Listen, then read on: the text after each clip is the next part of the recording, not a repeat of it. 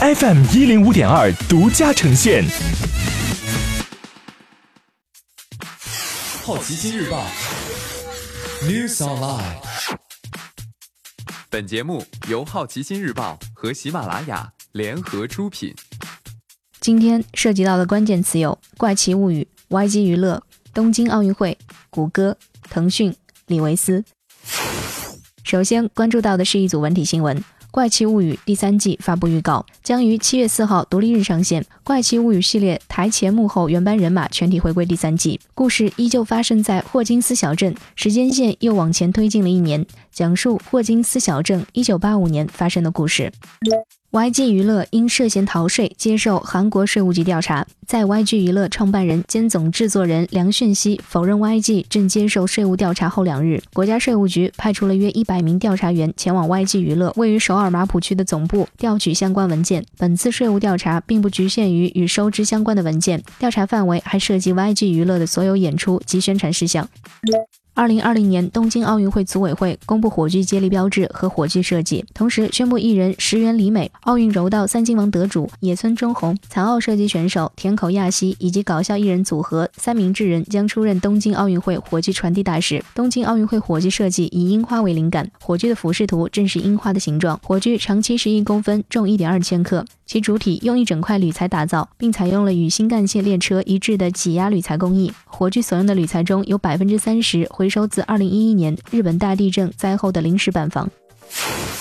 接下来关注到的是大公司头条，因限制竞争对手广告，欧盟对谷歌罚款十七亿元。这也是继二零一七年、二零一八年谷歌被罚二十四亿美元和五十亿美元之后，欧洲反垄断机构连续第三年对其作出裁罚。欧盟认为，谷歌和广告客户签订独家合约的行为使其免受竞争压力。事实上，谷歌已经在二零一六年欧盟调查开始时大范围修改了产品，裁决提到的情况已经消失。因此，有评论认为，反垄断机构如今的执法度无法跟上科技巨头，需要更新。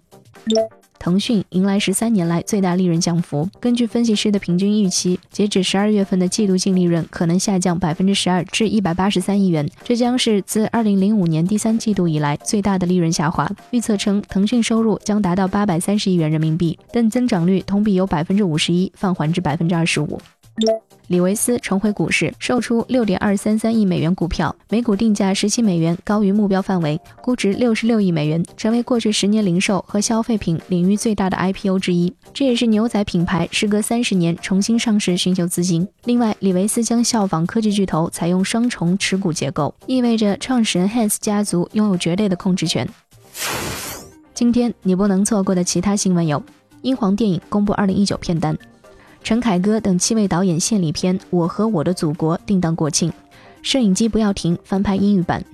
星巴克设立一亿美元基金投资初创公司。电动自行车新国标四月十五号实施。波音七三七 MAX 停飞冲击航空产业。